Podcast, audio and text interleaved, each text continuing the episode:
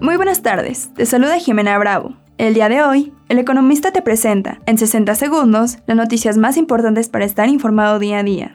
Bienvenidos. En primer plano, México batió récord en sus importaciones agroalimentarias desde Estados Unidos en 2022, con 28.190 millones de dólares, de acuerdo con datos del Departamento de Comercio de Estados Unidos. Finanzas y dinero. La economía mexicana dio un giro y luego de contraerse en marzo, en abril reportó su mejor avance en siete meses, de acuerdo con la información divulgada por el INEGI.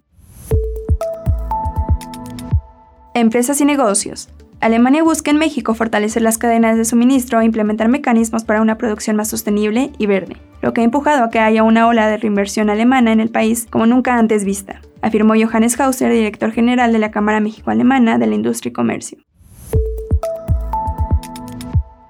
Mantente informado con el economista. No olvides seguirnos para no perderte tus 60 segundos de noticias. Hasta mañana.